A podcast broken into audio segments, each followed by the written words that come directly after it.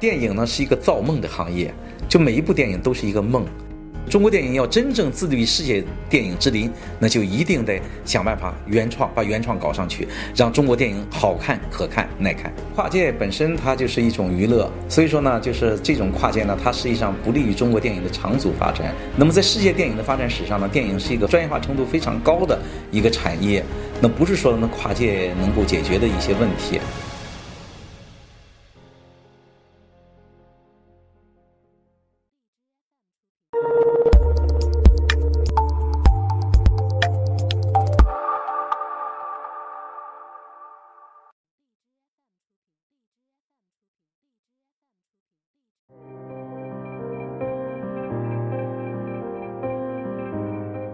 电影是一种创新的运动，那么就是这这是文化的不自信，也是对观众的不尊重。他就是纯把电影当成一个赚钱的工具了。那么这样呢，就是因为一些老的题材可不可以翻拍？可以翻拍。那么在世界电影史上，包括好莱坞，包括这个其他的国家，都有电影翻拍的历史。但是不能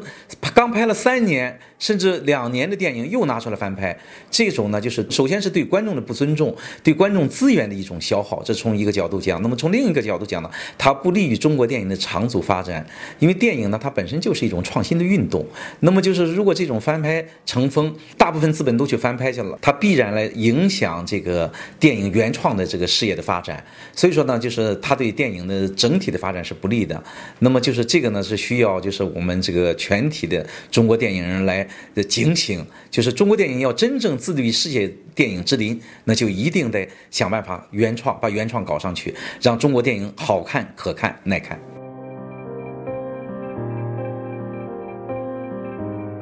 中国网络电影的发展确实是速度很快的，而且它的这个去年是两千多部嘛，那么中国的院线电影才七百部，那么就是说这里边呢有有相当一部分是成本相对来说低，但是有一批热爱电影的人去在那兢兢业业、孜孜以求、努力的创作，那么他未来会对推动中国电影的发展、来补充中国电影的能量会有好处的。但是呢，从另一个角度上讲呢，那么因为这些人相对来说比较不专业。就是他缺少专业的训练，缺少专业的设备，缺少专业的演员，缺少专业的剧本等等。但是他又能做出好的片子，那么这是一种中国电影的一种特殊现象。那么只要他们就是呃认真的去学习，然后有资本的介入，我相信他们会对为推动整个中国电影事业的发展做出他们应有的贡献。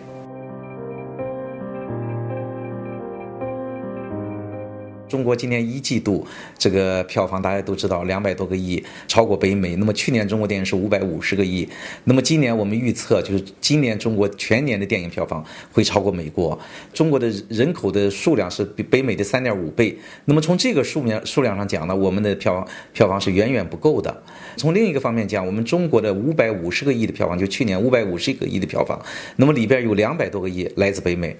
那么就是来自就是就是好莱坞的电影，而我们中国电影到北美去，就包括我们最火的电影，到了北美可能也就是几百万，就就有到一百万的已经是很高很高的了。换句话说，中国电影不能仅为中国观众而拍，要为全球的观众来拍中国电影，这样中国电影才是真正的电影。知之愈深才会爱之愈切，所以我们是我这是警醒，我希望中国电影急起直追，真正的能够自强，真正的能够自立于世界电影之林。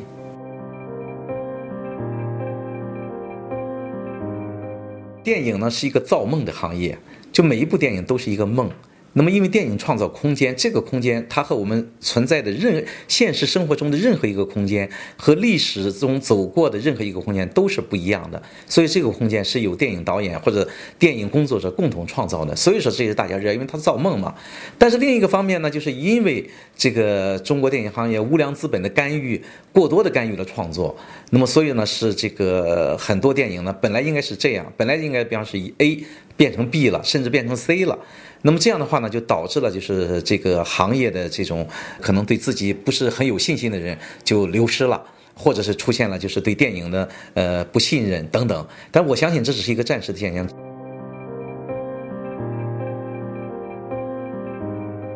跨界本身它就是一种娱乐，所以说呢，就是这种跨界呢，它实际上不利于中国电影的长足发展，因为电影呢它是艺术和技术的结合。那么跨界的导演呢，往往一个导演我看到就有的用九个副导演，就他对艺术和技术他很难把握，只是用他的一个名儿。那么在世界电影的发展史上呢，电影是一个专业化程度非常高的一个产业，那不是说那跨界能够解决的一些问题。那么当然了，我们在这个一些资本的推动下，可能就是为了票房呀，为了种种的目的，所以说搞一些跨界，这不是一个长远之计。那么他这种跨界呢，对中国电影的发展也是没有多大的推动力。换句话说，也没有好处。所以说，那么这种跨界呢，是一种暂时的现象。那么随着中国电影的进步和与世界的接轨，那么电影导演的专业化，这是必然的。中国真正懂电影的人太少，中国电影的发展跟世界电影基本是同步的。但是呢，中国真正懂电影的人相对来说是比较少的。特别是有一些人，这就是一知半解，或者是看了两本电影的书，或者看了两部电影，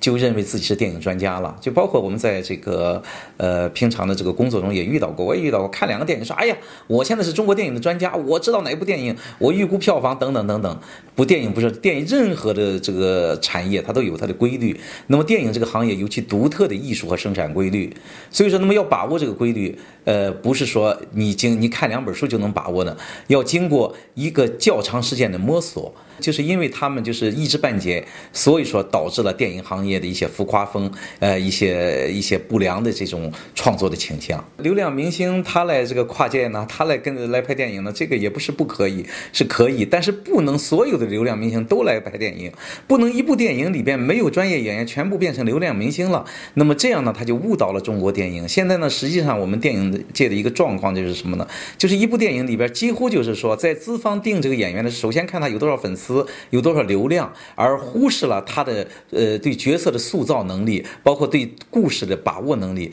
这样呢就导致了就是这个整个的这个电影的创作就是倒退，就是用一些非专业演员来来演一个专业的电影，来创造一个专业的角色，所以他是肯定是不利于电影中国电影事业的长足发展的。呃，这个问题的形成是多方面的，一方面是观众的问题，一方面主要的还是资方的问题，就是因为电影现在中国电影的话语权呢掌握在资本手里边。那么就是因为资本的外行，他因为资本他不知道哪个演员他是有功力的演，哪个是艺术家，哪个是流量明星，他分不清，他只知道，哎呦这个粉丝多，有有一百万粉丝，这个有一千万粉丝，那当然我就去用用去用这个一千万粉丝的，所以他基本上还是这种这种现象所导致的。